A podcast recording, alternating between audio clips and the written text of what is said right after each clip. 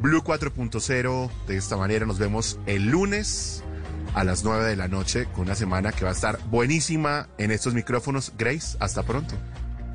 Hasta pronto, eso me gusta. Nos vemos pronto.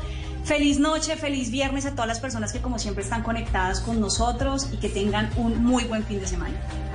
A ustedes gracias por acompañarnos. Quédense conectados con el andén aquí en Blue Radio. Feliz fin de semana.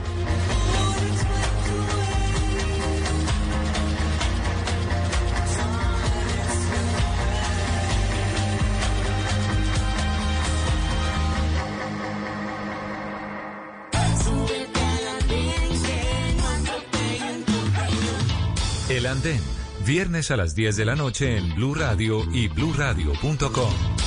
La nueva alternativa. Voces y sonidos de Colombia y el mundo en Blue Radio y bluradio.com. Porque la verdad es de todos.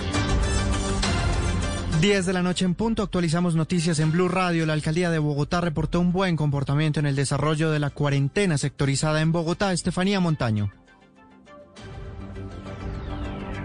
Uriel, pues la alcaldesa Claudia López y el secretario de Gobierno Luis Ernesto Gómez realizaron esta mañana un recorrido de control en las ocho localidades que se encuentran en cuarentena estricta debido a los altos niveles de contagio por coronavirus. El balance que dio el distrito es que en general hubo un buen comportamiento por parte de los habitantes, sin embargo, afirman que se presentaron algunas aglomeraciones en el barrio 7 de agosto y también en algunas calles de Lisboa Plaza, Suba Rincón y La Gaitana. Sin embargo, se aumentaron los protocolos de vigilancia y se cerraron algunos comercios y calles. Es con autocuidado, quedándonos en casa y cumpliendo las medidas de esta cuarentena estricta que podemos seguir bajando la velocidad del contagio, especialmente en esta tercera semana del pico de la pandemia. En estas ocho localidades se han instalado 39 puntos de control, se han realizado 1.172 pruebas de coronavirus, se entregaron también en Suba y Fontibón 6.500 ayudas y 29 establecimientos de comercio fueron cerrados. Finalmente, se han impuesto 481 multas por no usar el tapaboca, entre otras medidas. Y atención a este caso, un juez envió a la cárcel a un grupo de policías activos que hacían parte de una organización delincuencial responsable de secuestros extorsivos en Bogotá. Silvia Charri. Mire, la Fiscalía identificó y capturó a cuatro presuntos integrantes de una banda delincuencial conformada por exintegrantes e integrantes de la policía que habrían retenido ilegalmente a personas para exigirles dinero a cambio de dejarlas en libertad. Lo que encontraron los investigadores es que utilizaban patrullas oficiales de la institución asignadas a las localidades de Antonio Nariño y La Candelaria en la capital del país. Una de las denuncias en contra de la organización da cuenta, por ejemplo, que en septiembre del 2017 estos presuntos funcionarios de la policía interceptaron a un hombre que caminaba con su familia, se lo llevaron porque supuestamente tenían que cumplir con una orden de captura y finalmente lo dejaron ir luego de condicionarlo a pagar 120 millones de pesos. Por los hechos, la fiscalía les imputó cargos por los delitos de secuestro extorsivo agravado y concierto para delinquir y peculado por apropiación a los patrulleros John Freddy Bernal y Luis Carlos González, al subteniente en retiro de la policía Fabián Alexander Ávila y a la particular Viviana Orozco. Silvia, gracias. Y en Aguachica Cesar se confirmó que 14 funcionarios de la alcaldía dieron positivo para coronavirus. Se encuentran aislados y se hace seguimiento a sus contactos más cercanos. Cristian Santiago. A través de un comunicado de prensa, el alcalde Robinson Manosalva Saldaña del municipio de Aguachica, al sur del departamento del Cesar, informó que 14 de sus funcionarios dieron positivo para COVID-19. Cada una de estas personas ya están aisladas en sus unidades residenciales bajo la supervisión y acompañamiento médico del departamento de salud. Además, se ha hecho un seguimiento riguroso a sus contactos más cercanos para tomar la misma determinación. Con este número de contagios, la segunda población más importante en el departamento del Cesar llega a 186 casos positivos de COVID-19. Mientras tanto, en Santander, un profesor fue condenado a 12 años de prisión por abusar sexualmente de una menor de 14 años, quien era amiga de su propia hija, Julián Mejía. La Fiscalía de Santander informó en un comunicado de prensa que fue condenado el profesor José Erasmo Díaz Morales a 12 años de prisión por abusar sexualmente de una menor de 14 años, quien era amiga de su propia hija. Según la Fiscalía, el profesor, quien trabajaba en un centro educativo de Barranca Bermeja, acá en Santander, abusaba de la menor cuando ella iba a la casa de su hija para realizar tareas. El abuso, según la investigación, ocurrió en varias ocasiones y se estableció que el hoy condenado le enviaba a la víctima fotos y videos de él desnudo, situación de la que se percataron los padres de la niña Y pusieron en conocimiento de las autoridades. Ante las contundentes pruebas, el profesor fue capturado en abril de 2019 por parte del CTI de la Fiscalía y el hombre aceptó su responsabilidad de los hechos. Y en información deportiva, Carlos Queiroz reunió a 45 futbolistas de la Selección Colombia para valorar los proyectos deportivos hacia el futuro. Cristian Marín. Uriel, la Federación Colombiana de Fútbol dio a conocer que durante jueves y viernes se estuvo reuniendo el técnico Carlos Queiroz con todo su equipo de trabajo, con los futbolistas que están dentro del proceso pensando en eliminatorias y también en la próxima edición de la Copa América que se realizará en el país. La alegría y el sabor que los caracteriza formó parte del encuentro, donde nuevamente se pudieron apreciar los lazos de hermandad que existen entre cada uno de los jugadores que pertenecen en la actualidad al equipo tricolor. La reunión fue sectorizada por tres grupos. En cada uno de ellos estuvo uno de los tres capitanes que tiene el equipo nacional. En el primero apareció David Ospina como el gran líder. En el segundo estuvo presente James David Rodríguez y en el tercero estuvo Radamel Falcao García, que es el goleador histórico de la selección Colombia. La federación anunció que estos encuentros encuentros se estarán realizando de forma periódica, mientras se resuelve si en septiembre se jugará un partido amistoso con la Legión Europea por los problemas de movilidad con los jugadores que están en las ligas latinoamericanas, o si finalmente se resuelve ejecutar un campamento de entrenamiento. Noticias contra reloj en Blue Radio. A las 10 y 6 minutos de la noche, la noticia en desarrollo con el presidente de los Estados Unidos, Donald Trump, quien le dijo a los periodistas en Air Force One que prohibirá la plataforma TikTok en ese país. La cifra, Amazon invertirá 10 mil millones de dólares en un sistema de Internet espacial, luego de obtener una aprobación del gobierno de los Estados Unidos para colocar más de 3 mil satélites en órbita.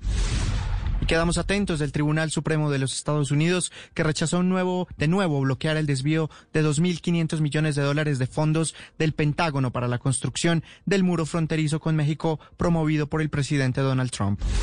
Ampliación de estas y otras noticias en blurradio.com y en Twitter en arroba blurradioco. Ya viene Ricardo González y el andén. Eres un romántico empedernido. Sabes que por amor haces lo que sea. Incluso cocinar las más ricas pastas. Y traer a tu casa una de las ciudades más románticas del mundo. Donde Romeo y Julieta se amaron por siempre. Sin duda, eres un campeón. Una de las capitales mundiales de la ópera. Para ti, nada es imposible. Apuesto a que eso no se lo esperaba. Pastas Verona. Si sabes de amor, sabes de pasta. Trabajamos pensando en usted. Una de las situaciones tal vez más difíciles que podamos enfrentar en esta época de pandemia es el duelo. ¿Cómo enfrentar el duelo en estos tiempos de COVID-19? En momentos en los cuales la partida de un ser querido quizá no sea normal. Hablaremos con expertos. Generaciones Blue. Este domingo a las 12 del día. Generaciones Blue por Blue Radio y bluradio.com. La nueva alternativa. Estás escuchando Blue Radio. Es momento de ver las estrellas o leer las páginas de un buen libro. Es tiempo de cuidarnos y querernos. Banco Popular. Siempre se puede. Hoy miles de policías cuidan las calles. Cientos de médicos salvan vidas y millones de cajeros con su compromiso y dedicación entregan su servicio a todo nuestro país.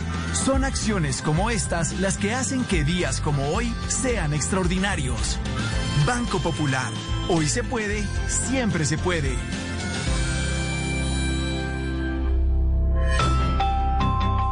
Somos Grupo Aval, vigilado Superintendencia Financiera de Colombia. Si es humor. Hermano, no, seguro debe estar estresada, porque como no hemos podido volver a la cara para hacer la perrita. Qué pena, hermano. Disculpe un segundo, por favor, un segundo, un segundo. Angélica, muñeca, ¿te gustaron las naranjas que te envié para el juguito? ¿Qué estaban dulces, amor? ¿Qué, qué amargura, qué amargura. Apaguen los micrófonos, Angélica. El. Voz Populi. Recordando New, New Swing Sector, no lo pueden olvidar, porque son de esas agrupaciones que a los años 60, mediados de los 60, empezó a tocar con rhythm and blues, con la música yeye, con el swing, con el rock and roll, y mezcló todo eso con el funk, hizo cosas sabrosas como esto. Calle Dura, sí, The Spanish Harlem, aquí está. De lunes a viernes desde las 4 de la tarde. Si es humor, está en Blue Radio, la nueva alternativa. Eres un romántico empedernido. Sabes que por amor haces lo que sea. Incluso cocinar las más ricas pastas. Y traer a tu casa una de las ciudades más románticas del mundo. Donde Romeo y Julieta se amaron por siempre. Sin duda, eres un campeón. Una de las capitales mundiales de la ópera. Para ti, nada es imposible. Apuesto a que eso no se lo esperaba. Pastas Verona. Si sabes de amor, sabes de pasta. Trabajamos pensando en usted. Esta es Blue Radio. En Bogotá, 89.9 FM. En Medellín. 97.9 FM.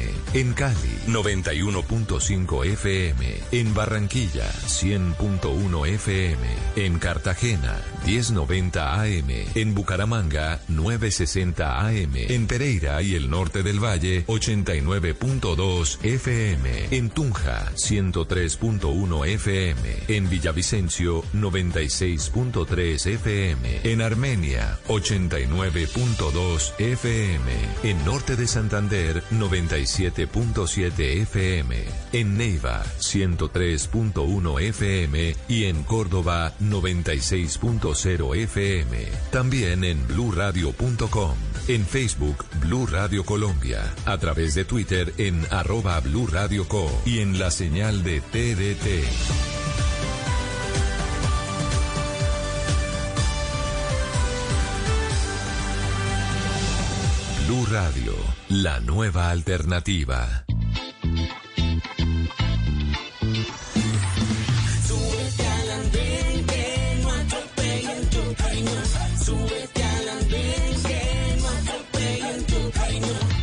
Podrás compartir, debatir lo que a ti, lo que a mí nos pueda interesar.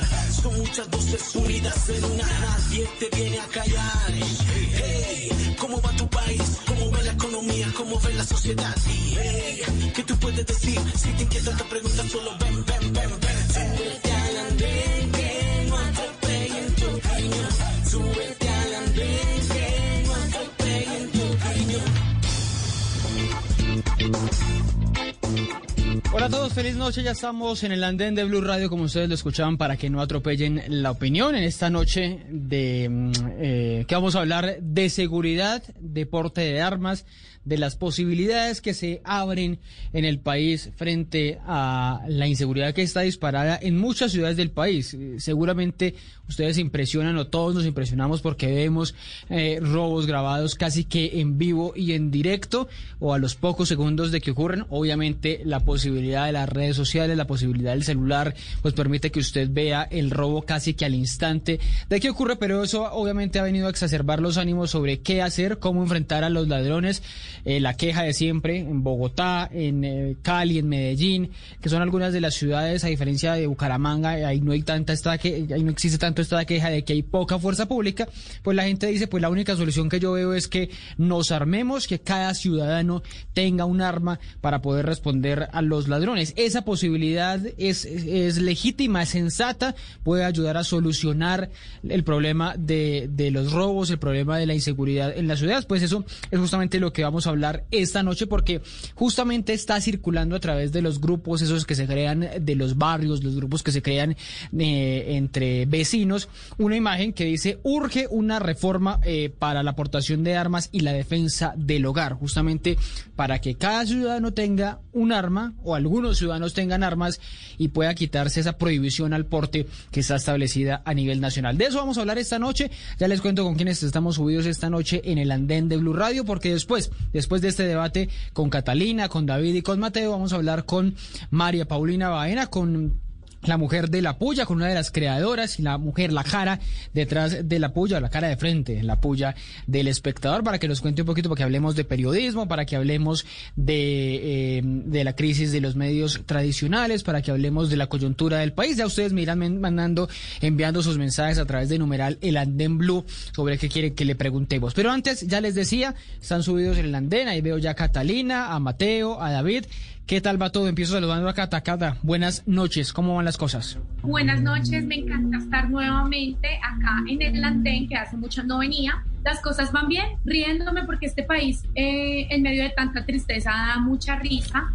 Me, me parece increíble que a nosotros nos impresiona más que una representante, una senadora eche un madrazo a los, los madrazos que nos echan con lo que nos roban. Entonces, a mí me aterra esto un poco. Bueno, me habla ahí de lo Angélica Lozano. Sí, como, como decía, eh, yo sé que es, ese, ese madrazo ha dado para todo. Algunos dicen que ha sido peor, que han interpretado peor él, esa vieja de Duque, que el madrazo de, de Angélica Lozano. La verdad es que las dos cosas son casi que cosméticas, anecdóticas, pero bueno, eso es parte de lo que nos está dando. eh, eso es lo que da la tierrita, es la cosecha del Congreso de la República y del Congreso virtual también, que es la discusión ahí de fondo. Bueno, sigo saludando a David. David Cancino, buenas noches. ¿Cómo van las cosas? Hola Ricardo, buenas noches. Un saludo para todos, para quienes nos están escuchando hasta ahora conectados eh, desde nuestra prisión domiciliaria colectiva que estamos viviendo en Colombia. Eh, bien, todo muy bien, contento de volver al espacio y poder debatir con todos ustedes. Bueno, usted cada vez que puede me echa esa puya de la prisión domiciliaria colectiva, ¿no? ya vamos para cuánto, para cuatro meses, cuatro meses Ya, de... ya, sí, creo que eso es como si hubiéramos, nos hubiéramos robado un caldo de gallina o algo así en un supermercado Ah, y sí. hubiéramos pagado la condena a todos. No, o sea, esa es peor, esa es peor la del caldo de gallina, pero bueno, de eso, de eso también vamos a hablar, porque de la justicia también depende mucho estas, de este, de esta frustración, de este desespero. La gente Así dice, es. hombre, no, no capturan o lo capturan y queda libre al segundo día, pues la solución más fácil es dispararle o defenderme, en fin, ya vamos a hablar de cómo quedan esas, esas, cómo es esa discusión. Y saludo a Mateo, Mateo que también está en confinamiento obligatorio desde fuera y lejos de su casa. Mateo, ¿qué más? Eh, Ricardo, un saludo a, a usted, gracias por la invitación, a, a, Die- a David, a Cata, qué alegría verles y bueno, pues sí, aquí otra vez lejos de Bogotá. Un saludo a todos y, espero que su cuarentena esté yendo lo mejor posible. Está en confinamiento obligado. Bueno, pues a todos ustedes muchas gracias por acompañarnos, por eh, seguirnos en estas noches del andén, en estas noches, como ustedes saben, de cuarentena, de confinamiento, de incertidumbre, de cada día más muertes en Colombia. Empiezo preguntándole, bueno, a David, sobre esta posibilidad, que es la pregunta que les hacemos a todos a través de numeral El Andén Blue. ¿Crece la inseguridad? ¿Crecen los robos? ¿Crece la frustración con la justicia del país? ¿Qué hacer? La cuarentena, la cuarentena no, la justicia por mano propia, el porte de armas sobre todo es una solución, la solución de que todos estemos armados nos autoricen a estar armados para poder enfrentar la inseguridad. Sí, definitivamente a mí me parece que es una solución que se debe contemplar. Eh, Colombia tradicionalmente ha, ha- ha procurado, el Estado colombiano ha procurado defender el uso de la fuerza, monopolizar el uso de la fuerza y de las armas. eh, y yo creo que eso ha sido un gran error que ha tenido el país y que en cierta medida puede explicar muchas de, la- de las dinámicas, no, no solamente de seguridad urbana, sino del conflicto armado en, en el país. Eh, lo primero que yo sugeri- sugeriría es que revisemos el concepto del, del uso y del monopolio del uso de la fuerza. Para mí solamente tiene sentido hacer uso eh, o que el Estado ostente ese monopolio de, de- del uso de las armas siempre y cuando pudiese cumplir con su rol eh, de proteger la vida y proteger la propiedad, que son dos valores fundamentales y elementales en cualquier democracia liberal. Y lo que uno ve es que eh, no lo logra, no lo logra eh, no solamente ahorita en este momento de pandemia que se ha disparado la criminalidad, sino que históricamente eh, no lo ha podido realizar con, con, toda, con toda la rigurosidad que, requiere un país como Colombia. Y habría que preguntarse por qué, por qué sucede cuando se, cuando, se, cuando se tiene un monopolio, y eso digamos que atiende cualquier lógica eh, de, de cualquier mercado, pasan dos cosas. Primero, que el Estado tiene un incentivo para armar a quien a él le considere. Y lo que hemos visto en la historia, en la historia del país es que el Estado armado a los grupos armados que son de su interés y armado paramilitares eh, desde la época de la violencia, como armó a la policía chulavita y armó también a los paramilitares del Magdalena, Magdalena Medio, directa o indirectamente, eso eh, digamos que en cierta medida es irrelevante, eh, a los paramilitares del Magdalena Medio en, en los ochentas. Y el prohibir el porte legal de, de las armas, pues provoca evidentemente un, mercado negro, es de donde se han eh, provisto eh, los grupos armados ilegales de izquierda. Entonces, eh, no, hay que, no hay que hilar muy delgado para ver que ese monopolio del uso de la fuerza no, no, es, no es la mejor herramienta. Y le quiero citar unas cifras, Ricardo. Eh, porque hay que hablar sobre este tema y es, no, es que si tuviésemos más policías podríamos suplir ese, eh, esa, esa, esa demanda por seguridad. Pero yo no estoy tan seguro de eso. No quiero ser efectista, pero si usted mira, por ejemplo, eh, la cantidad de policías que hay en Bogotá, es de 222 policías eh, por cada 100.000 habitantes. Es de las más bajas del país, por no decir que la, que la más baja. Y sin embargo, tiene la tasa de homicidios más baja del país después de Tunja. Pero usted también ve el caso de Cúcuta, que en el, el año pasado registró una tasa de 32, de 33 homicidios por cada 100.000 habitantes, pero tiene más del doble de policías que en Bogotá. De manera que el problema tampoco es de, de la cantidad de efectivos que tenemos en, en, en, en las ciudades para cuidar la, eh, la honra, el bien y la vida de los ciudadanos. Y mire qué es lo que pasa cuando se prohíbe el porte de armas. Pues mire, por definición, un criminal es una persona que está por fuera de la ley, que es un ilegal. De manera que eh, la, ley no es ningún tipo de disuasivo para, para el delincuente. Muchos expertos en seguridad en Colombia dicen que aproximadamente el 90% de los homicidios que se cometen en el país son sin salvoconducto. Entonces, ¿cuál es el efecto real de estas leyes eh, de prohibición del porte legal eh, de armas? Pues que sencillamente se desarma a los ciudadanos eh, que, no tienen un, interés ilegal en la adquisición de un arma, sino que buscan protegerse o que buscan defenderse, ¿cierto? Pero los criminales se siguen armando y se siguen alimentando del mercado negro, ¿cierto? Entonces, eh, lo, lo, que, lo, que, lo que sí se debería considerar es este tipo de evidencia, este tipo de argumentos eh, para poder legalizar este, este porte, porque el Estado colombiano en su, bueno, y cualquier democracia liberal moderna protege al ciudadano cuando quiera defender su propiedad y su vida en, en, legítima defensa.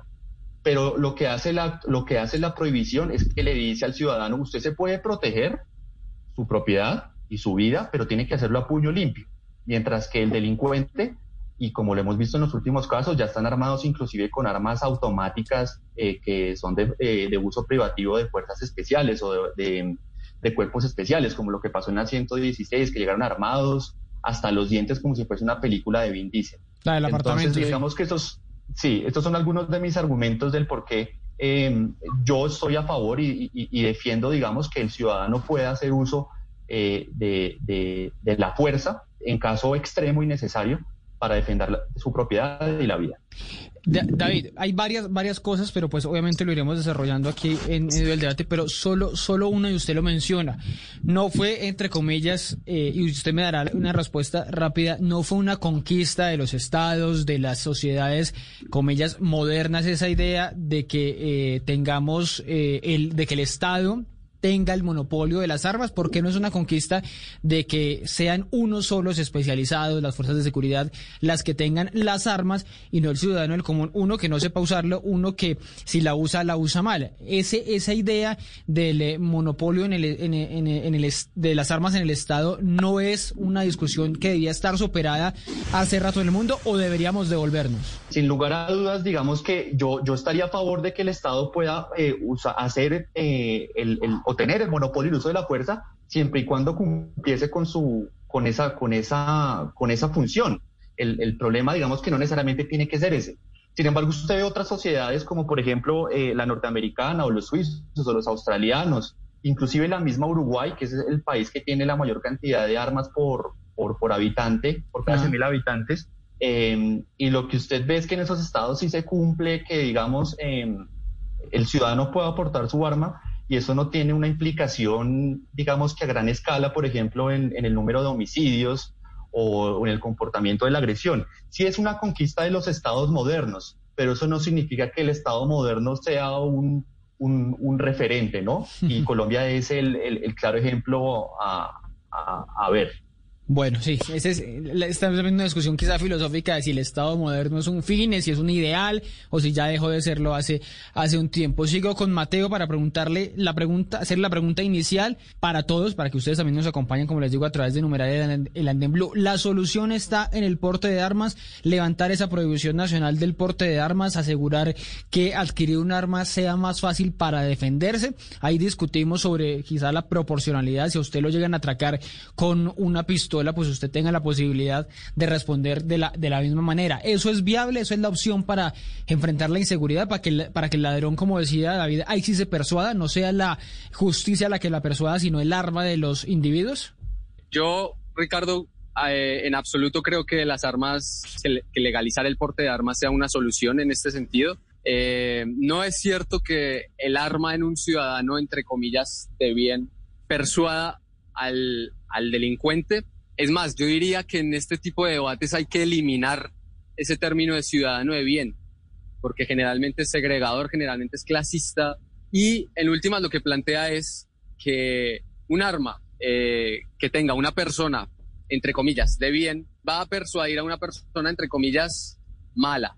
Y eso no ha funcionado así nunca en la historia y no sé por qué ahora pensaríamos que va a funcionar así en Colombia. Cuando David mencionaba que casos que podrían servir de ejemplo para Colombia, como Suiza, como Estados Unidos, pues creo que efectivamente esa extrapolar la realidad de esos países a la realidad colombiana es absoluto, sería un absoluto error. Y, y en principio diría yo que sería esa flexibilización en el porte de armas sería en la realidad legalizar la pena de muerte, que es un poco lo que se ha dicho muchas veces, y es si, los, si lo que les molesta es, o, o si lo que nos preocupa es que una persona pueda matar a otra, pues allí lo que hay que hacer es un trabajo de pedagogía, un trabajo de educación, un trabajo, por supuesto, de fortalecimiento de la justicia, pero no armar a otras personas para que entonces la ecuación sea, usted no me va a matar porque yo lo mato primero. Pero si el problema es eh, no que te puedan matar, sino que te puedan robar, entonces lo que nos preocupa no es la vida, sino la propiedad. Y allí creo entonces que la discusión sería otra y no necesariamente la del porte de armas para defender la propiedad. Si esa es la discusión que, en la que algunos nos quieren, nos quieren meter. Pero entonces, en resumen, Ricardo, yo le diría eso, que para mí no es una opción en absoluto, que sería el fracaso de la democracia en un Estado que diríamos está casi que fallido en Colombia. Reconocer un poco que el monopolio de armas por parte del Estado es un fracaso y por ende hay que armar a todos los demás ciudadanos sería, diría yo, enterrar de una vez y para siempre lo poco que nos queda en términos de justicia y en términos de democracia, si es que podríamos aún hablar de democracia aquí en Colombia. Mateo, pero ¿qué hacemos de, de, momento? O sea, si no ponemos el uso, si no legalizamos el uso del arma, si no flexibilizamos el uso de las armas, el mismo ciudadano que hoy se siente indefenso, pues va a tomar de alguna manera, eh, quizá lo decía, lo decía David, eh, la vía del mercado negro. Entonces recurre a unas armas que le vengan dan unos ilegales y por esas mismas armas le termina respondiendo. Mire lo que les, lo que les leía de los mensajes de los grupos de algunos barrios que dicen, pues si no, entonces armémonos, quiero ver sangre de los, de los ladrones. Si la policía no llega o si la policía llega tarde o si la policía no responde, si la justicia no responde, ¿qué, qué hacer? Porque le entiendo su punto que quizás eh, entra a surgir muchas de estas veces sobre la posibilidad de educar a la gente, de hacer más pedagogía, pero eso en el inmediato eh, momento no, no, no es tan conveniente o no sirve, y más en un momento de crisis como esta de la pandemia, que mucha gente, pues desesperada sin empleo, se va a eso, se va a robar de la forma que sea. Exactamente, yo creo que te ha dado en la última parte de su intervención y de la pregunta ha dado en el punto, y es, si el aumento de la inseguridad en tiempos de pandemia tiene que ver con que la gente está perdiendo su empleo, con que la gente tiene hambre, con que muchos hogares están en una crisis eh, que nunca habían tenido, pues ahí por un lado estaríamos hablando de ayudas reales a estos hogares. Eh, y ahí pues usted sabe que el debate nacional ha sido bien álgido con lo de la renta básica, con los mercados que han dado las alcaldías, en fin. Pero por otro lado, tenemos que, tanto que nos han pedido que confiemos en la fuerza pública, y cuando llega el momento como este, un momento histórico, como es la pandemia, entonces dicen, ¿sabe qué? La fuerza pública no sirve para nada, entonces vamos a, a armarnos nosotros. Entonces, por un lado, habría que hacerle un llamado a la fuerza pública y es que estén a la altura. Por una vez en la vida que estén a la altura de lo que este país necesita.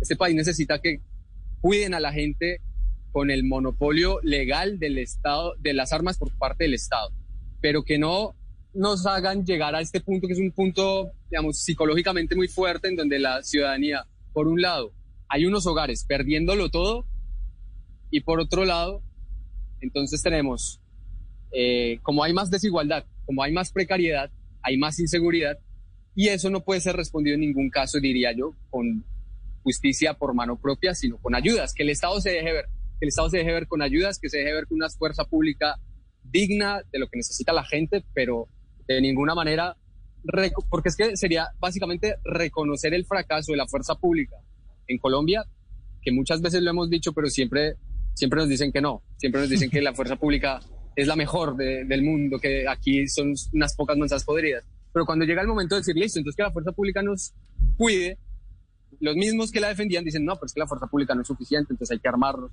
Entonces es una paradoja y un poco hipocresía también el debate. Entonces, por ahora diría eso. Voy con, voy con Catalina, pero me quedo para preguntarle, para preguntarle por ahí. Más, ya me responderá la pregunta de rigor del, de, de, de esta noche, pero creer que eh, los ciudadanos se deben armar por cuenta propia y tomar justicia por mano propia es la, la, demostración de que fracasó la fuerza pública, de que la fuerza pública no pudo, de que la policía no pudo, de que eh, no, no hay eh, Dios ni ley, como se dice? Pues la verdad, digamos que, que si todos empezamos a, a buscar esto como una solución, aparte de un problema de inseguridad, pues digamos que así como la seguridad es un derecho eh, para los ciudadanos, pues estaría fallando mucho en esto nuestra fuerza pública efectivamente, porque pues ahorita no nos sentimos, eh, digamos que completamente protegidos. Hay ciudades en este momento en las que la inseguridad está disparada, como es el caso de Bogotá.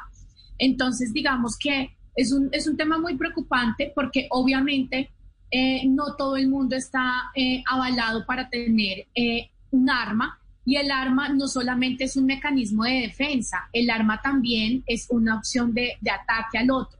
Entonces, como que primero, pues esto es una cosa que hay que evaluar. La salud mental de los colombianos, digamos que es descuidada. Acá nosotros no tenemos eh, lastimosamente políticas públicas que apunten a esto y en el momento de la pandemia lo hemos visto muchísimo. Entonces, pues a mí lo que me asusta también de, del tema de que tengamos eh, la opción de armarnos los ciudadanos es que eh, no todo el mundo la va a usar solamente cuando su vida esté en juego, sino que en muchos otros momentos. Y acá en Colombia, el 70% eh, de las muertes, digamos que a causa de peleas, de cosas violentas, es con arma de fuego. Por lo tanto, pues muchas personas, así esté prohibido, sí están armadas. Sí. ¿Qué pasó ahorita que hablaban de, del tema del mercado de armas? Que esto es una cosa súper preocupante porque pues también se generan mafias alrededor de todo eso. Antes pues digamos que cuando se podían dar los permisos y eh, en el último año los permisos solo se lo dieron como a 3.927 personas, cuando en años anteriores estos permisos se le daban a miles de personas. Entonces se bajó por el permiso y el mercado de adquirir armas legales eh, se bajó en un 20.9%. Entonces, no quiere decir que la gente esté adquiriendo menos, sino que ahora la gente las compra en el mercado negro y eh, definitivamente, y hago esta denuncia de paso por acá, hay grupos en WhatsApp en los que ya se está sugiriendo mm. que las personas se armen. En el barrio Cedritos conocí el caso que están haciendo un grupo para que todos se armen y empiecen una limpieza social, lo cual es muy preocupante, pero adicional eh, está todo el tema de la xenofobia. Es decir, acá aparte de la limpieza social que quieren hacer, pues que no corresponde eh, a, la, a, la, a, cansados, digamos, del hurto en el sector, también llaman a acabar con los venezolanos. Sí, Entonces, porque lo relacionan de inmediato con los, con los robos. Total. Y es una cosa muy preocupante porque, pues, si bien uno también necesita que su vida yo no, yo no comparto que, digamos, Mateo dice que cuando uno se de pronto busca defenderse su vida, eh, esté apelando más a defender como la propiedad. Yo creo que es un tema de supervivencia, es decir, yo no sé si ustedes se acuerdan el caso del médico que mató a las tres personas que lo iban a matar. Sí. Y se dio un debate caso, alrededor de... Fue un caso emblemático, sí el de también hay en, en Usaquén, en la novena con 116. Lo que yo digo respecto a esto es, pues muy fácil uno eh, de pronto pensar otra cosa ahorita acá en un debate, lo que sea, pero si el médico no, no se defiende, créanme que el que estaría muerto es el médico. Entonces acá tristemente se está volviendo un tema en el que si es mi vida, yo no voy a esperar que llegue, o sea, si llega a ser mi vida y tengo un arma y tengo la posibilidad de usarla, y mientras llega la policía en este país, yo prefiero de verdad defenderme por mi vida, no por las propiedades. Pero Cata, Entonces, Cata un que... robo, un robo del celular, de eh, la billetera, del carro, lo que sea, es igual o, o, o, se equipara a una vida. Es decir, al robo yo respondo con la muerte, al robo que es un delito no. eh, que es grave, que es complicado, que es eh, horrible, pero que es menor, yo respondo, mi, mi defensa, mi legítima no defensa es el robo. ¿Es la muerte, digo? ¿Es, asesina, es el asesinato, es el Digamos, homicidio? No, no se equipara. Lo que sucede no es que acá uno diga entrego mi celular o mato al otro. Ese, ese no es la verdad. la cosa a la que uno se está enfrentando en el momento que tiene una persona de estas, un bandido de estos que no, lo último que está pensando es en respetarle la vida a uno.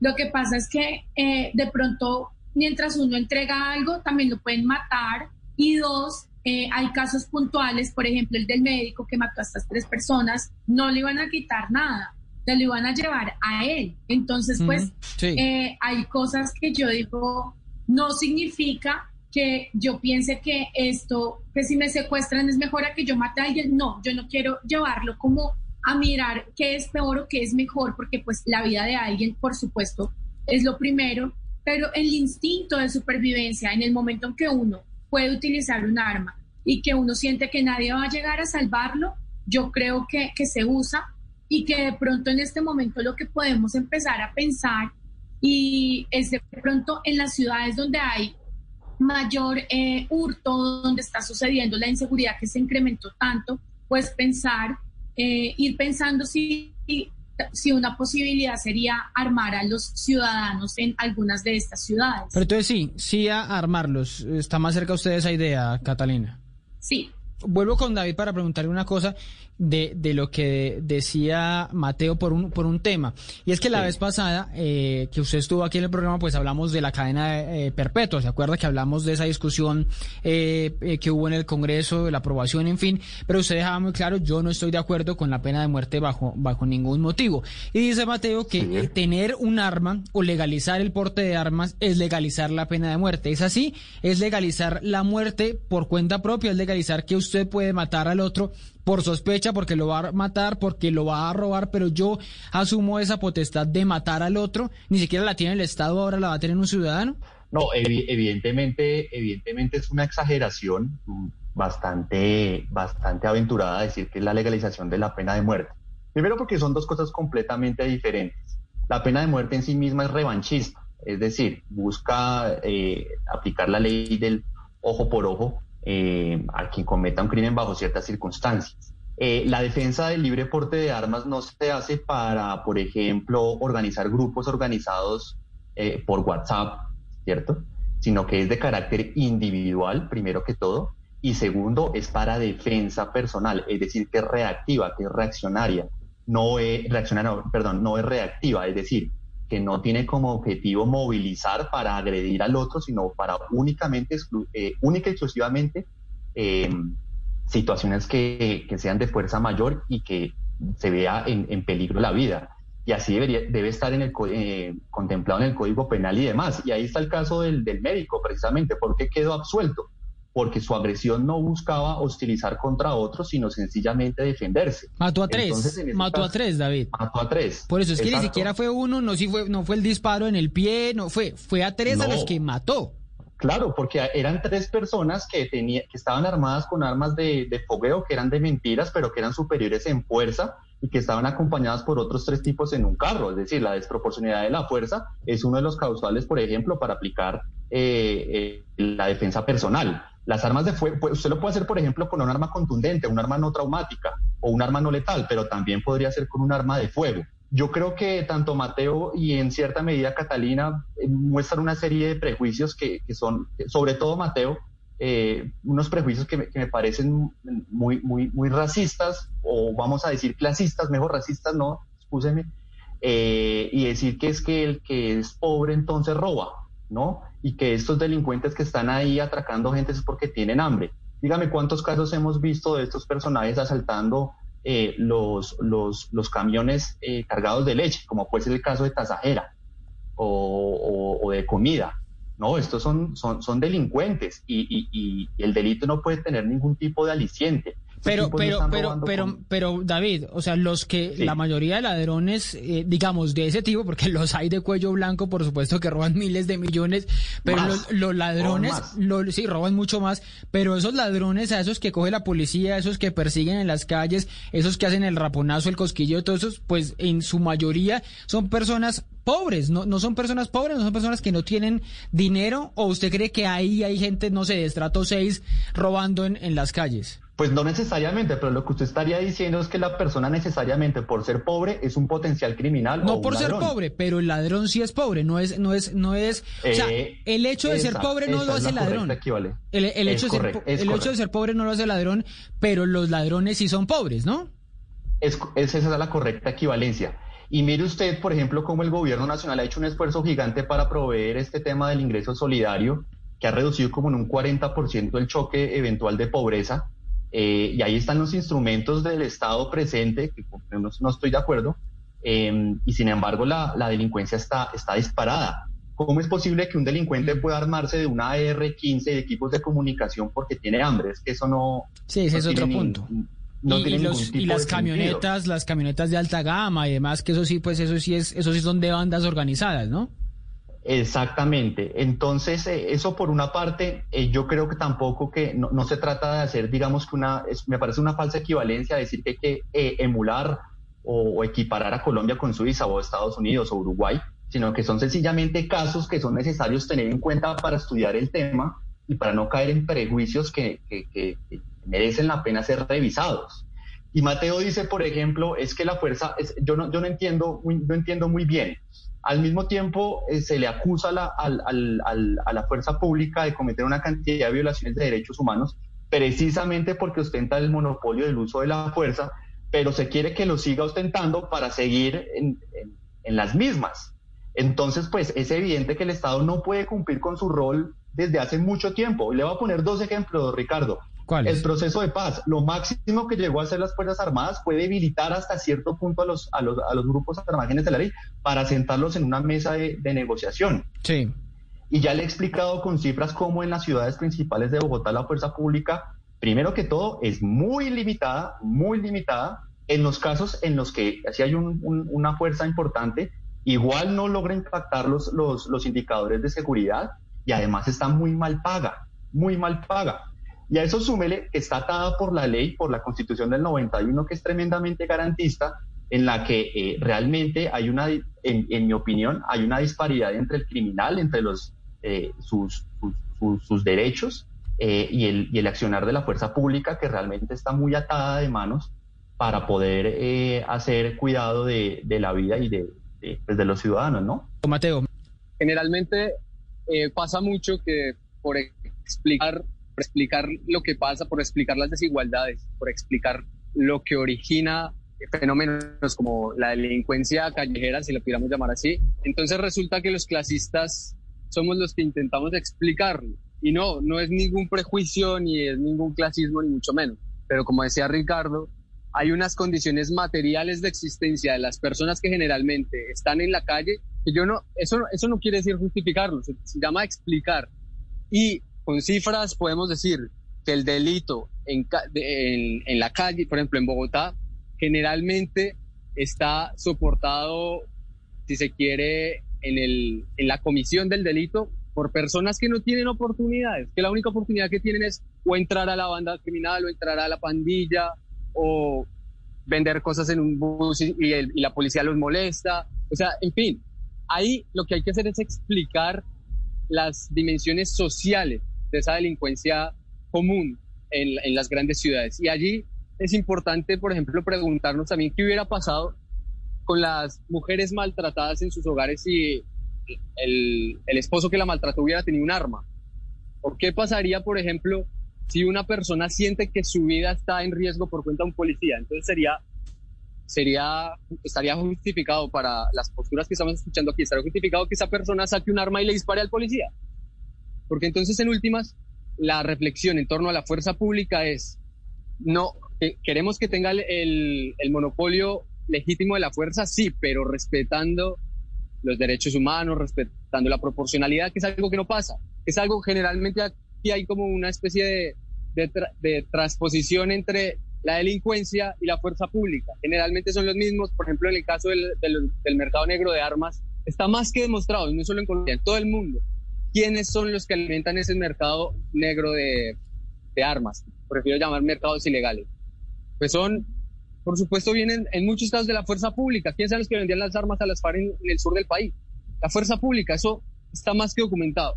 Entonces, yo digo que en realidad lo que habría que, lo que, habría que reflexionar es qué sociedad estamos alimentando con este tipo de posiciones.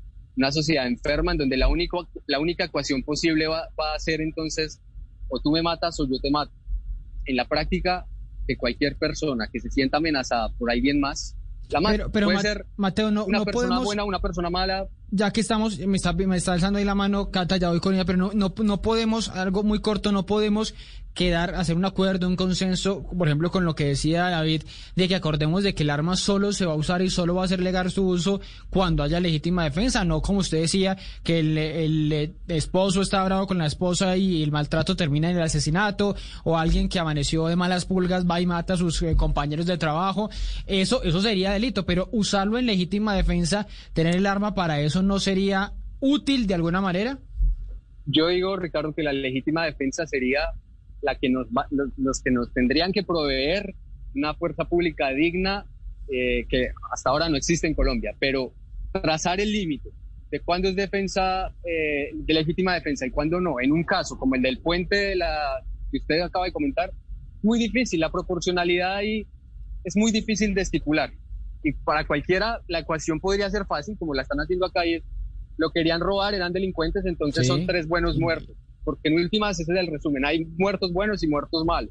Pero No, es como es un, como es un límite, es como es un límite, como, como es un límite tan difícil, no, lo que, lo que aquí están diciendo es, y argumente con podría- cifras, pero pues, solamente con emociones no va a Deja- lograr pero argumentar déjame, algo serio. déjame hablar, déjame hablar. David, espera, déjame hablar, déjame hablar, por favor. Si aquí lo que están diciendo es, posiblemente esas tres personas lo iban a matar, posiblemente. Entonces es legítimo que él los mató primero. Entonces son tres buenos muertos porque posiblemente lo iban a matar. Entonces, en la práctica, ¿qué es? Hay buenos muertos si es que hay una sospecha de que ellos pueden matar a otra persona. Pero- Eso pero, es antes- el fracaso total. Antes de Cata, porque David estaba diciendo algo ahí, no hay una, una, una, una imaginaria, una interpretación, digamos, mayoritaria, y eso de mayoritario creo que puede ser discutible, pero es así, una interpretación en el colectivo de que esos son los malos y esos son los, los que hay que eh, excluir de la sociedad, y esos si se murieron, pues eh, mejor porque estaban tres ladrones menos en, en las calles. No existe ese imaginario, entonces termina siendo que esas muertes no importen tanto cuando exista el porte de armas, por ejemplo. Eso, No, eso que usted dice es verdad. Eso que usted dice es verdad. Esa, esa, esa racionalidad existe en la, en la sociedad colombiana. David. Y por eso es tan peligroso, porque puede resultar en que pues todos terminen matando a todos los que consideramos ciudadanos que no son de bien y solo hay que respetar a, a los doctores, a los que presuntamente podrían tener el arma legal. Pues, mire, la defensa, la defensa de, de- del porte legal de armas que yo he hecho no he usado en ningún momento el término ni buenos muertos ni malos muertos, ni me interesa moralizar sobre la naturaleza de la vida de ninguna persona ni de ningún ser humano. Eso no tiene sentido. Eh, lo que está haciendo Mateo es una caricaturización y emocionalizando el discurso sin presentar ningún- tipo de argumento y sustentado en un prejuicio. Y es decir, que toda persona que se quiere armar es porque tiene en su casa alguna esvástica o que es un asesino de homosexuales y que va a salir a matar a cuanto se le parezca que no corresponde a su visión de moralidad de lo correcto y de lo incorrecto. Eh, primer punto. Segundo punto. eh, no, no es difícil evaluar esa, esa proporcionalidad cuando hay legítima defensa. Para eso están los jueces de la República. Y por definición un sistema de justicia tiene que hacer este tipo de valoraciones. Entonces entraríamos en una inmovilidad social porque por la cantidad de dilemas morales y éticos que se presentan a recurrente en la sociedad colombiana y en cualquier tipo de sociedad. Y dice Mateo, hombre, que es que las mujeres, eh, eh, el, el tipo le va a coger y le va a pegar le va a pegar un tiro. Tiro, sí. Pues hace dos días, hace dos días salió el, el, el video de una señora llorando en su, en su bicicleta, eh, llorándole al ladrón porque le había lanzado un puñal al, al, al corazón sin, sin ni siquiera mediar palabra. Entonces, por ejemplo, yo en mi campaña del Consejo de Bogotá lo que propuse fue el uso de armas no eh, traumáticas, sino letales para mujeres, porque es que son las primeras que son agredidas y las mujeres podrían, en este caso, tener el derecho a acceder a un arma para defenderse de su agresor. Es que no solamente van una vía, van, eh, van las dos vías. Pero, Las pero personas- antes, antes del arma de fuego, Permíteme David. terminar con esto, termina, ter- termino con esto, Ricardo. las personas que tienen algún tipo de valoración tan desagradable como la que describe Mateo, como matar a los homosexuales o a los negros o a mi pareja, lo hacen siendo legal o ilegal el acceso a las armas. Pero, pero usted lo estaba mencionando, no, no podemos quedarnos mejor en, en, el, en, el, en el gas pimienta, en la pistola taser, en el arma de fogueo, en otras cosas que sean proporcionales, que persuadan y no en un arma de fuego que pueda llevar a, a, la muerte, al, al, ladrón, a la sospecha. Completamente de acuerdo. Y mire que eh, eso es lo que, eso esa es la propuesta puntual. ¿Cuál, ¿Cuál para mí sería una propuesta aterrizada? Que sea solamente usable para personas a mayores a 25 años que sea individual, que no sea automática, que en un primer momento, por ejemplo, pueda hacer el uso de gas pimienta o el uso de, un arma contundente o de un arma de fogueo o inclusive traumática. No necesariamente tiene que ser una arma de fuego, un R-15 con un paracaídas y con un chaleco la gente por la calle. Eso puede ser una muy buena medida, por ejemplo, Ricardo. Ok, voy con Catalina que me estaba pidiendo hace rato la palabra, Cata. Pues bueno, no, yo digamos que comparto lo que, lo que David. A mí me parece que una buena idea es esta, eh, de pronto habilitar para que los ciudadanos podamos tener en un principio, eh, no sé, eh, mecanismos de defensa tipo el gas pimienta, algo, digamos, las mujeres sufrimos un montón. no quiero revictimizar con esto, pero la verdad es que eh, uno sale a la calle siempre con miedo y créame, créame que yo sí no lo pienso, o sea, a mí sí, permitido o no permitido, el gas pimienta no lo tengo que tener porque yo no voy a, voy a pasar por, por cosas que no quiero, digamos que en este momento. Ahora, más allá de todo el debate eh, de si buenos martos, o sea, para mí la vida es la vida y en ese sentido, pues digamos que eso no está en discusión. Lo que está en discusión es mi derecho también a vivir. Entonces, en ese sentido también, el problema acá en Colombia, más allá de lo que sucede, más allá de, las personas que matan al que, al que le va a hacer algo, es el tema de em, las armas ilegales, porque eso está moviendo ahorita muchísimas cosas y eh, mafias las, se están empoderando en este momento. Por ejemplo, en Bogotá y en Medellín está muy preocupante el tema del mercado de adquirir las, las armas ilegales. Entonces, pues esto es uno de los problemas puntuales que se deben empezar a mirar. Mm, no creo que, que si se habilitan las armas para todo el mundo, pues esto determine o sea un, un ejercicio que nos diga que van a atracar menos pasado mañana. Creo que eso no ni siquiera entra porque no está comprobado que funcione así. Lo que sí va a pasar es que en este momento que muchas personas, eh, yo no digo si buenas o malas, no tenemos armas y podemos ser víctimas de alguien que sí, pues realmente lo que sucede es que los que no están devolviendo las armas en este momento son los delincuentes. Los que no las van a devolver también son ellos. Entonces, esto quiere decir que pues los que estamos ante un peligro inminente somos los ciudadanos eh, que no nos dedicamos a, pues a, las, a las cosas ilegales. Entonces, pues hay un problema y es este que acá mientras cada vez se le ponen más restricciones a los ciudadanos em, que trabajan y viven desde la legalidad, pues hay personas a las que le están dando mayores ventajas sobre el resto de la ciudadanía y em, hay ciudades que ahorita están disparadas y no sabemos porque ni la policía alcanza, ni sabemos cómo va a seguir siendo la gente para defenderse. Y en el caso de, me, pareció muy interesante acá cuando se habla de los feminicidios. Créanme que me puse a pensar y si de verdad pudiéramos tener el derecho a tener un tipo de arma, por lo menos que a mí me diera el Estado la posibilidad de tener un gas pimienta en mi casa, de tener algo, hoy no serían una cifra más de feminicidio. Entonces, Precisamente por esto, claro que avalo mucho más que podamos tener algo para defender. Esa, es la discusión, o esa termina siendo la discusión sobre si darle las armas a, personas indefensas para que puedan terminar respondiendo frente a delincuentes, frente a amenazas mucho mayores en el, en el país. Bueno, pues, pues me voy despidiendo. Seguramente esta va a ser una discusión que vuelva a llegar al Congreso, que vuelva a llegar a, la discusión entre, entre los gobiernos, que sea tema de campaña. En algún momento estoy seguro que cuando hablemos de, de campañas políticas, cuando esté tan acelerada o siga tan acelerada la discusión o la inseguridad en el país, pues va, va a volver a ser parte de la discusión. Pues a ustedes muchas gracias por acompañarnos, me voy despidiendo. Ya viene la entrevista, ya viene, mm, ya se está conectando María Paulina Baena de la Puya para el último segmento de aquí del Anden, para que no atropellen la opinión. Si ustedes los jóvenes no asumen la dirección de su propio país, nadie va a venir a salvárselo, nadie, nadie.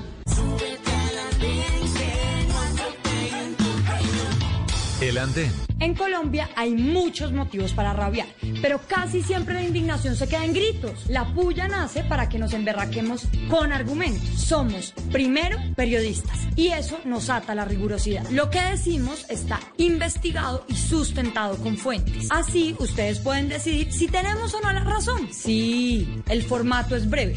Por eso soñamos con que cada puya sea el comienzo de discusiones más profundas. Nuestro compromiso es con la honestidad. No tenemos agenda política. Tampoco tenemos la verdad absoluta. Si cometemos un error, lo aceptamos. Y si vemos un argumento mejor, lo adoptamos. Hablamos duro. Duro. Pero hay cosas que lo ameritan y siempre con argumentos. Simplificamos el lenguaje, pero nunca la información. Le estamos hablando a un país entero, pero sobre todo a una generación que se informa distinto. Bueno, ¿se acuerda? Han pasado ya cuatro años, cuatro años desde esa, digamos, usted me corregirá, María Paulina, declaración de principios de la Puya por allá en abril de 2016, el primer capitulito. Colombia es un país de pullas, las de Claudia López al presidente Duque y viceversa, las de Petro y Peñalosa, las de Uribe y Santos, en fin, las que su mamá le dice a diario, le lanza a diario, su novia, su amiga, su jefe. El, país es un país de pullas y así es nuestra eh, vida diaria. Pero a mí la puya, la puya que más me gusta es esa que hacen en El Espectador ustedes, la puya de Juan Carlos Rincón, de Lina Alonso, de Cindy Bautista, de Jairo Perilla y de María Paulina Baena, que está subida esta noche en el andén. María Paulina, ¿qué más? ¿Cómo va todo?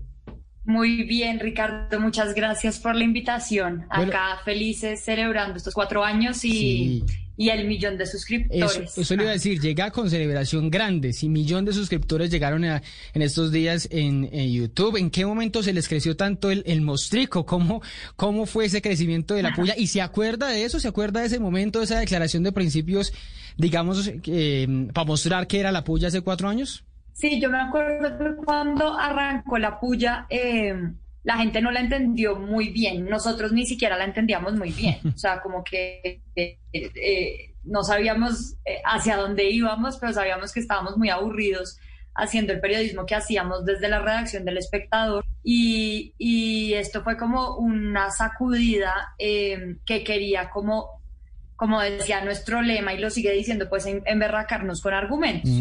Eh, entonces, la gente como que empezó a, a hablar mucho de la puya y, y muchos columnistas incluso y gente cercana al espectador empezó a decirle a nuestro director Fidel Cano que, que quiénes éramos nosotros, que nosotros lo que estábamos haciendo era enterrar la marca del espectador, ¿no? Que, que eh, una tradición de más de 130 años pues quedaba borrada por estos eh, niñitos groseros y ramplones. Entonces, eh, y la gente no entendía muy bien el tono, como por qué me está regañando, porque eso no me lo puede decir más pasito, Sí. por qué no es femenina y sutil, etc. Ah. Todas esas bobadas que empezaron a surgir y esas arandelas que empezaron a surgir alrededor de la puya. Entonces nosotros tuvimos que sacar un video explicando por qué hablábamos de la forma en la que hablábamos, eh, eh, que es un poquito ridículo. Pero en últimas toca, en últimas toca a veces explicar eh, en este país. Por- que no nos estábamos atacando. ¿Cómo? Sí. No, que en últimas aquí a veces toca explicar por qué se habla de una manera y por qué no se habla de otra, ¿no? Porque a veces se malinterpretan, se Exacto, ponen mil, mil, mil- mil interpretaciones. Exacto, entonces era la manera como de curarnos en salud y de decirle a la gente, nosotros no los estamos atacando a ustedes, eh, sino que queremos eh, dotar de emocionalidad pues el tono periodístico, eso es todo. ¿sí? María Paulina, ¿por qué Eh, estaban- Y así fue como hicimos. ¿Por qué estaban aburridos? ¿Por qué estaban aburridos haciendo el periodismo, digamos, eh, si se puede decir, tradicional en el espectador? porque sentíamos que le llegábamos a una audiencia muy reducida, ¿sí? Mm. Eh, y que podíamos llegarle a una audiencia más joven. O sea, nosotros, nuestros, digamos, nuestros artículos en el periódico, cuando creamos La Puya, éramos cinco de distintas secciones. Pero en realidad, a los jóvenes, al grueso de los jóvenes, pues no estaban participando y no estaban creándose una opinión a partir de lo que hacíamos. Eh, y nosotros nosotros sí queríamos formar criterio y nosotros sí queríamos hablar duro y, y, y nosotros sí queríamos montarnos en una plataforma para, para hacer lo que queríamos ser, eh, pero sobre todo para incluir en un periódico antiguo a un público joven. Esa era como nuestra obsesión y nuestra ambición. Y, Mm. y pues curiosamente eh, empezamos como a, a hacer videos y videos y videos y claro, el público era el, el clásico público del espectador, pero empezaron a llegar muchos jóvenes al canal y empezaron a, a conectarse con otras notas también, eh, pues ese público joven que nosotros hemos cultivado, que va desde los 18 hasta los 35 años, o sea, nosotros en la audiencia que hemos medido, Sí. eh, el 80% está entre los 18 y los 35 años. Venga, ¿ustedes sienten que cruzan esa línea que a veces es tan delgada entre la irreverencia y la ofensa? ¿O ustedes creen que en estos cuatro años han sido ofensivos con alguien con razón o sin razón o no lo sienten así? Eh, yo no sé si, si es ofensivo, o sea, eh, más ofensivo yo creo que es lo que hacen y, y nadie responde a nada de esas ofensas, ¿sí? Eh, entonces yo no creo que sea ofensivo, tampoco creo que sea violento. Eh, sí puede obviamente molestar, ¿sí? Porque además en este país... eh, pues to- todos los políticos y todos los que a uno puya y todos los que uno pone como eh, en boca de todo el mundo, pues se molestan, ¿sí?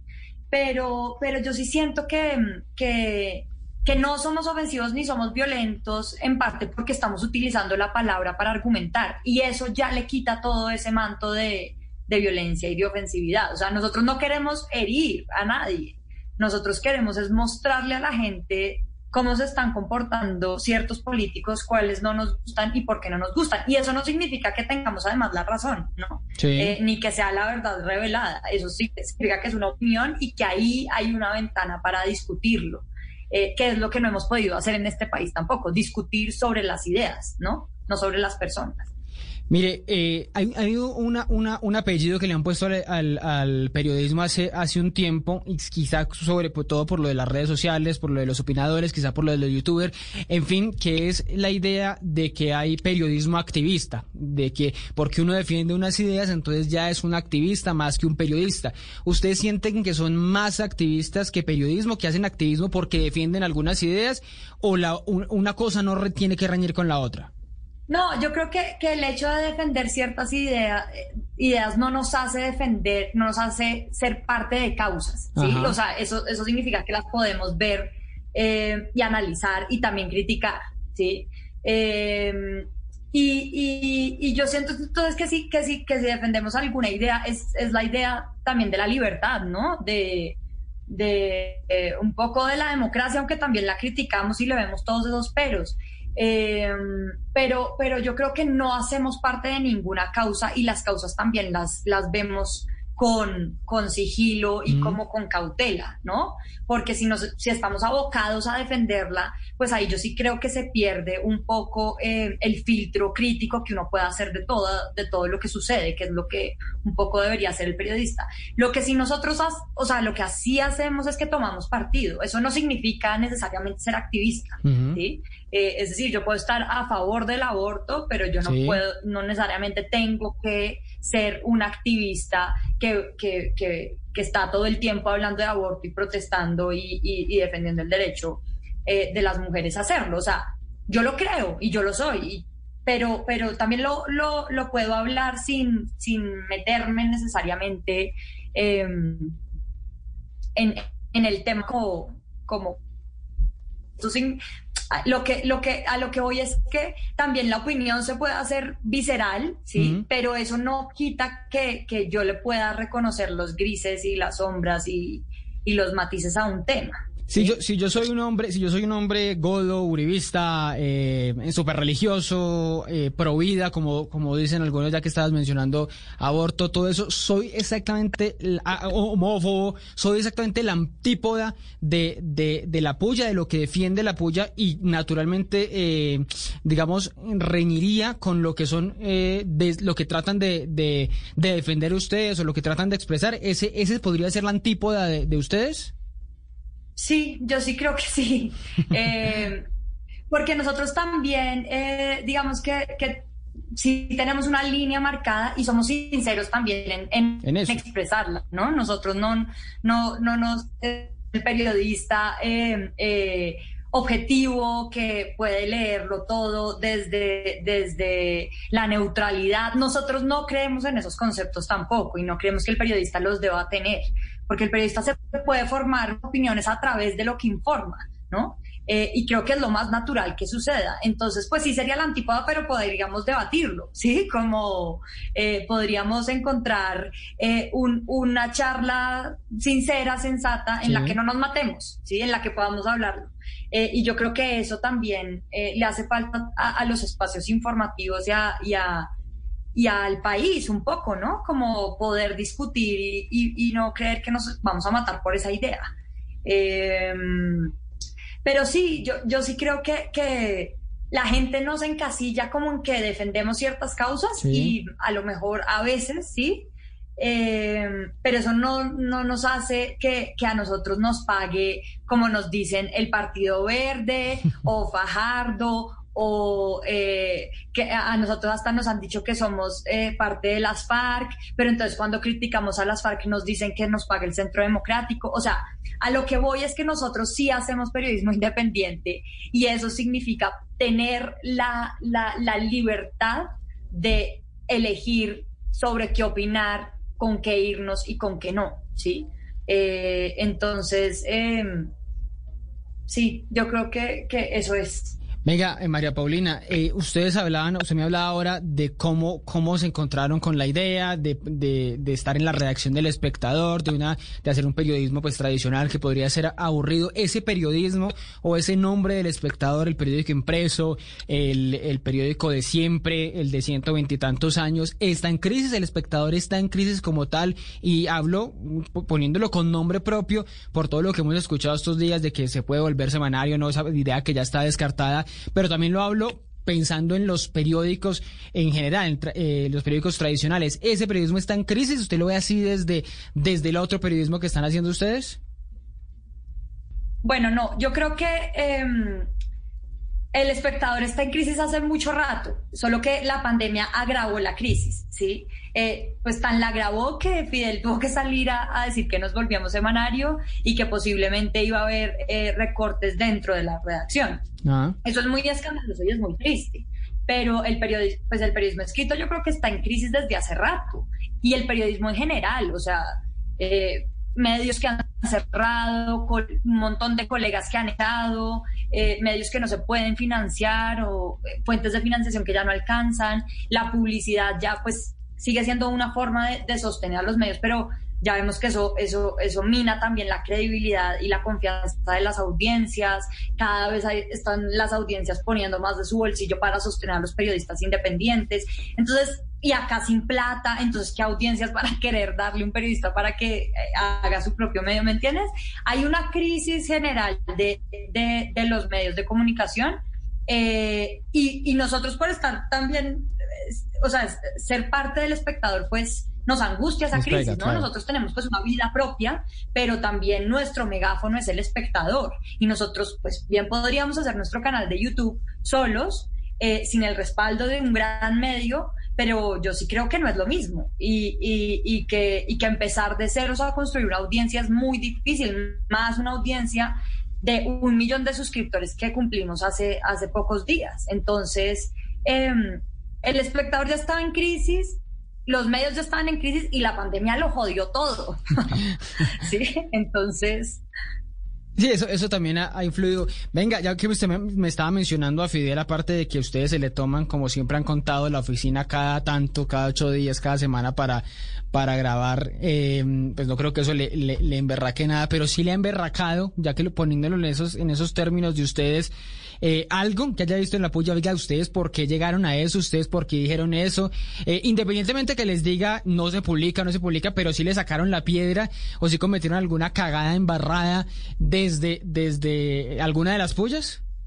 Eh, Muchas. No, digamos, pues sí hemos cometido errores y hemos dicho que tal persona estaba condenada cuando en realidad está investigada y eso es un error que se paga caro, ¿no? O sea, Eh, y nos hemos equivocado en, en, ciertas cosas en los libretos, en la investigación, hemos tenido que salir a rectificar, que es como una cachetada, pero, pero Fidel nunca nos ha dicho que no a una puya, aunque él esté en desacuerdo con esas pullas. Yo, yo recuerdo eh, eh, como el segundo guion que hicimos, que era sobre el apagón, hace mucho rato con Santos, cuando recién arrancamos la puya.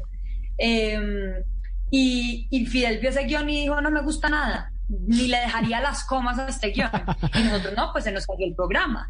Y resulta que él dijo, no, pero ustedes no tienen que darme gusto a mí, ¿sí? A mí no me gusta nada este guion, pero ustedes verán. Entonces yo eso creo que, que fue como, como también el, eh, el, el, punto de partida para entender que no le tenemos que dar gusto al jefe tampoco sino que eh, estábamos haciendo esto porque lo creíamos así, lo habíamos investigado así, porque al final que ahora nuestra opinión. Eh, sí lo hemos emberracado, o sea, él nunca nos ha rechazado un guion, sí. pero claro que él eh, se ha metido en muchos problemas por culpa nuestra, ¿no? Entonces, él, él no es tampoco muy comunicativo con esos problemas. Eh, y él yo creo que se los guarda. Hay algunos que sí nos cuenta como me llamaron y me jodieron otra vez por ustedes, qué mamera, pero, pero nunca, nunca nos cuenta más. Sé que hubo mucho problema, o sea, ha habido problemas con algunas pullas, con alguna gente a la que hemos pullado. Recuerdo particularmente una que le hicimos al, al ex fiscal eh, Néstor Humberto Martínez. Me imagino. Eh, justo cuando lo habían elegido como fiscal. Y, eh, y Fidel estaba viajando y cuando de su viaje, pues no sé, cuatro horas apagado el celular o no sé cuánto, eh, literalmente el, celular explotaba de mensajes y de llamadas preguntándole qué queda esa puya.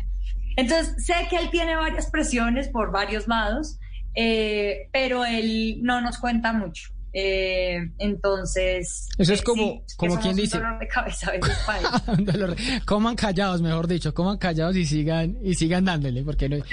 Porque, ¿qué más? Óigame, eh, María Paulina, ustedes en la puya dicen que Petro no merecía, dijeron que Petro no merecía ser presidente, que Duque era el peor candidato a la presidencia, han sugerido que Uribe es criminal eh, por, por las pues, muchas indicaciones que hay, que Santos nos dejó un país tan bueno, que el proceso de paz pues eh, no es tan, tan, tan perfecto, que Venezuela, pero que también Colombia está jodida por todos lados. Digamos, un panorama caótico. ¿Ustedes en qué creen? ¿Qué creen que, que, que es bueno o, parte del ejercicio es también decir esto es un, esto es un caos para que tomemos conciencia? ¿Ustedes en qué creen?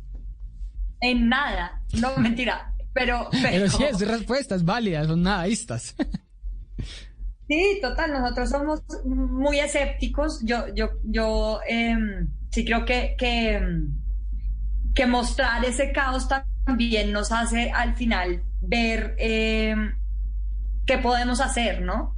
eso es algo que nos critican mucho y es que nosotros siempre vemos lo malo de todo, mm. eh, pero es que en realidad no podemos ver lo bueno, o sea, el periodista no está para embellecer las cosas, ¿sí?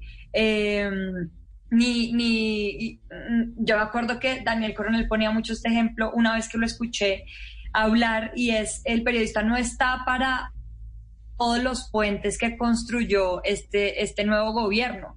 El periodista está para señalar ese puente que se cayó, mm. ¿sí? Eh, entonces, pues e, ese es nuestro trabajo, digamos, y, y, y, mm, y nosotros tampoco somos los portavoces ni, ni, ni los jefes de prensa de ninguna entidad como para ver lo positivo. ¿Sí? Obvio que hemos hecho pullas positivas y a veces nos hemos dado cuenta que llaman un montón a la unidad, a, eh, no sé, mueven otras fibras eh, y nosotros sí reconocemos cosas, ¿sí? Em, eh, pero, pero yo sí creo que, que en este país pues lo que vemos es muy desolador y eso es lo que estamos haciendo. Entonces nos critican mucho también que, que por qué no proponemos, que por qué solo la crítica y la crítica y no proponemos nada, pues porque tampoco nos compete proponer nada. ¿sí? O sea, nosotros no, estamos, no somos políticos ni nos vamos a lanzar a nada como para solucionar eh, o, o, o, o, hacer un, un, un, programa de... No, nosotros estamos para ver en la crítica también. Eh, una forma de, de, de, construcción y de debate. Y esa es nuestra propuesta. ¿sí? Ser críticos con argumentos. Oiga, María Paulina, nos vamos despidiendo solo, solo un par de cosas. ¿Qué ha hecho en cuarentena? ¿Qué ha hecho errado en cuarentena en este encierro? Porque a todos nos ha tocado un poquito, eh, nos turnamos de trabajando, yendo a trabajar. Los que somos periodistas, pues nos toca a veces venir al trabajo. Pero ¿qué ha hecho en este encierro? Trabajar, eh, igual que antes, creo que más. Sí, me imagino. También he descansado mucho. Eh, eh, me he puesto como algunas, algunas metas también de, de ejercicio y de hacer otras cosas eh, distintas para no eh, morirme de la ansiedad. pero hago ejercicio, cocino cosas ricas también, que yo no era tampoco muy, muy dada a la cocina. leo, eh, no, estoy como, como tranquila, pero ya harta de que se encoja cada vez más la casa y las paredes, como que lo aprisionen a uno, ya con ganas de salir. Me imagino el desespero. Bueno, pues María Paulina, muchas gracias. Vendrán seguramente más, más pullas. Seguramente seguirán pullando a mucha gente. ¿A quién les hace falta pullar? ¿Quién se les está quedando? ¿Quién les falta en la lista? ¿Un fajardo de pronto? Sí, un Fajardo. No, nos lo deben. Seguramente habrá mucho material de, de, las tibiezas de, de, Fajardo. Pero ya hemos hecho, sí, ya hemos hecho, ya le hemos hecho pequeñas pullitas, no una entera a él. Em, se puede, hay material, hay material, seguramente ahí lo está. En cuatro años yo creo que hemos hecho un gran barrido de políticos, entonces eh, creo que la lista ya está bien gorda. Sí, ya se les, va a quedar poquitos. Bueno, pues María Paulina, muchas gracias. Nos seguiremos, la seguiremos viendo cada, cada jueves en La Puya y cada tanto pues en, en, los otros espacios de, los canales del espectador. María Paulina, un abrazo y feliz cuarentena en medio de todo esto. Listo, gracias. Bueno, un abrazo. un abrazo. Chao. A ustedes muchas gracias por acompañarnos. Ya viene Blue Música fin de semana. Eso es el andén de Blue Radio para que no atropellen la opinión.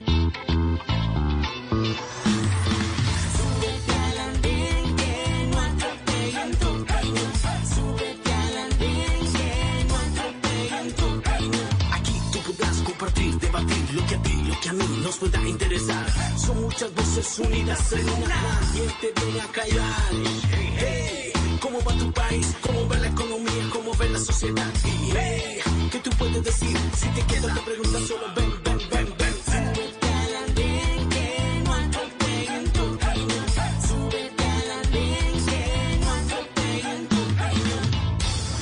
Eres un romántico empedernido. Sabes que por amor haces lo que sea. Incluso cocinar las más ricas pastas. Y traer a tu casa una de las ciudades más románticas del mundo. Donde Romeo y Julieta se amaron por siempre. Sin duda, eres un campeón. Una de las capitales mundiales de la ópera. Para ti, nada es imposible. Apuesto a que eso no se lo esperaba. Pastas Verona. Si sabes de amor, sabes de pasta. Trabajamos pensando en usted. Este sábado en, en Blue Jeans, el autosabotaje. ¿Por qué nos damos palo nosotros mismos si creemos que no podemos cumplir nuestras metas? En Orgullo País, telemedicina para mascotas en tiempo de pandemia. En el test de Mauro, ¿le gusta comprar cosas que no necesita? En los gadgets de Simón hablaremos de cómo serán los dispositivos bioseguros para prevenir los virus en un futuro. No se pierda toda la música y el entretenimiento en En Blue Jeans de Blue Radio. En Blue Jeans, este sábado de 7 a 10 de la mañana por Blue Radio y bluradio.com. La nueva alternativa.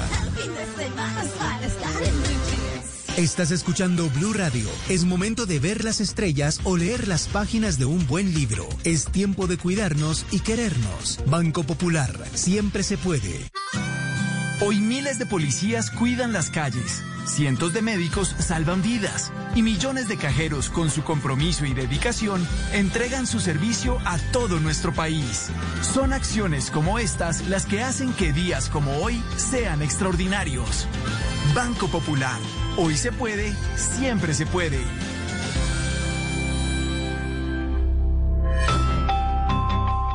Somos Grupo Aval, vigilado Superintendencia Financiera de Colombia. Este domingo, en Sala de Prensa Blue. La lucha por quedar en un buen lugar en la fila mundial por la vacuna contra el COVID-19 y los mitos y verdades sobre las cuarentenas. El defensor del pueblo se despide de su cargo con una dramática radiografía sobre el asesinato de líderes sociales. Y la mala hora de Donald Trump vista desde los Estados Unidos por un analista que nos cuenta sobre las cruciales semanas que vienen para el mandatario. Sala de Prensa Blue, este domingo desde las 10 de la mañana presenta Juan Roberto Vargas por Blue Radio y bluradio.com.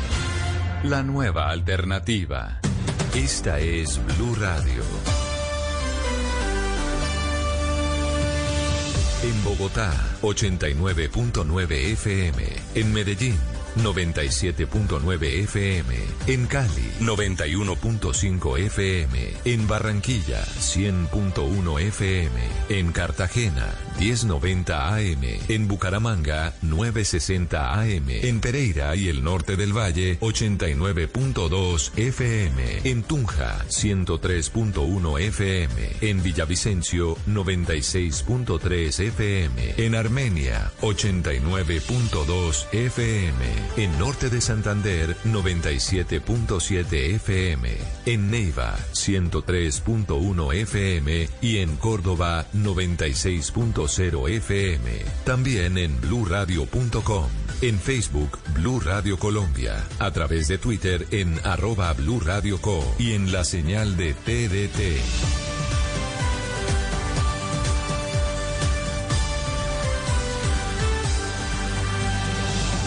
Blue Radio, la nueva alternativa. Amigos, familia, algo para compartir. Lo único que falta es la música. Aquí está Blue Música, fin de semana en Blue Radio y bluradio.com, la nueva alternativa.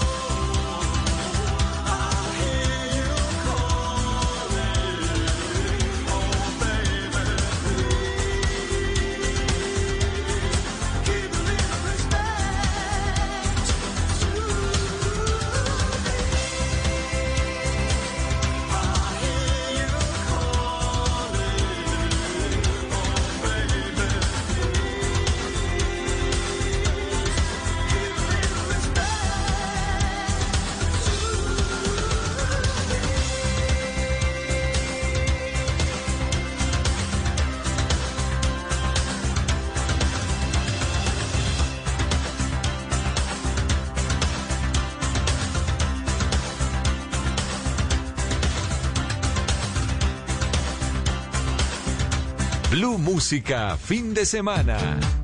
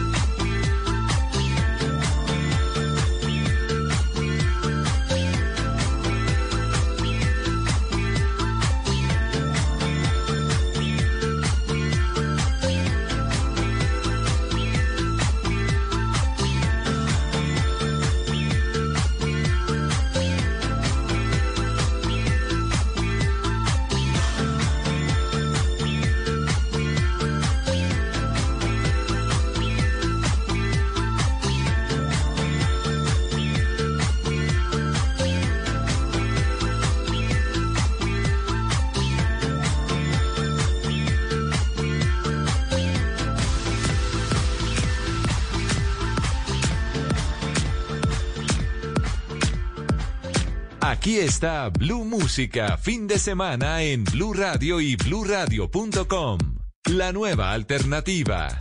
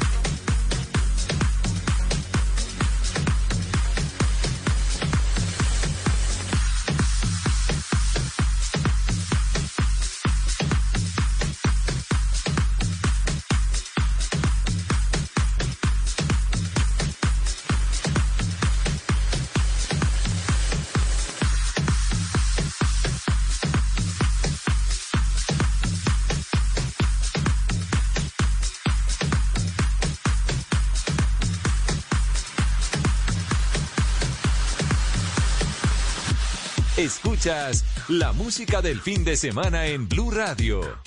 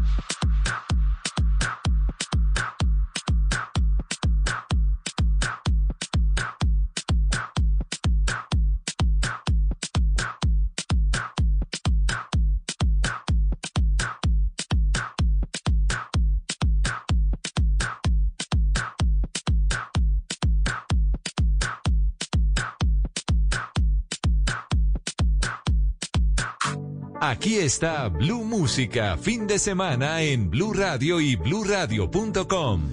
I've been reading books of old, the legends and the myths, Achilles and his gold, Hercules and his gifts, Spider-Man's control, and Batman with his fist. And clearly I don't see myself upon that list. But she said, where'd you wanna go? Looking for somebody with some superhuman gifts, some superhero, some fairy tale bliss, just something I can turn to, somebody I can kiss. I want something just like this. Ooh, ooh, ooh. Oh, I want something just like this.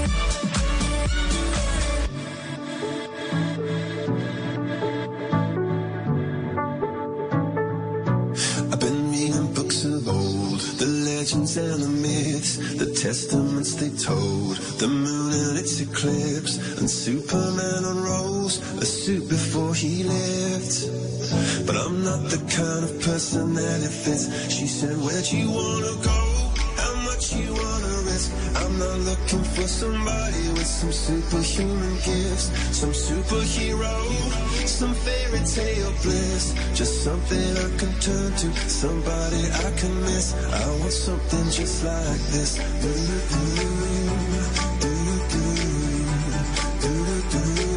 Oh, I want something just like this.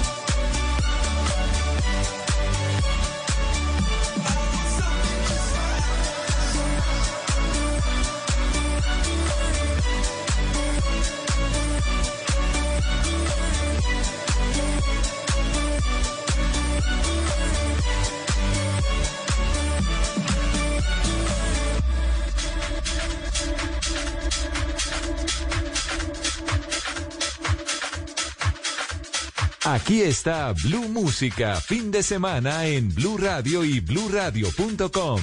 La nueva alternativa.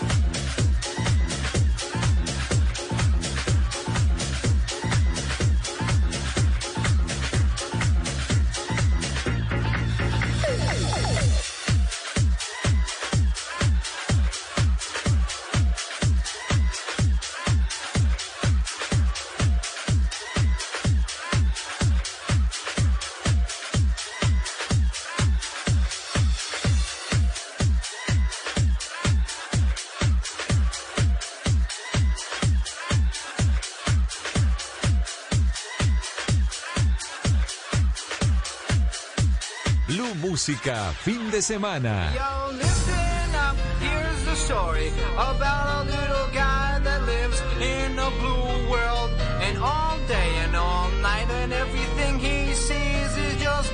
Like him, inside and outside. Blue his house with a blue little window and a blue Corvette. And everything is blue for him and himself and everybody around.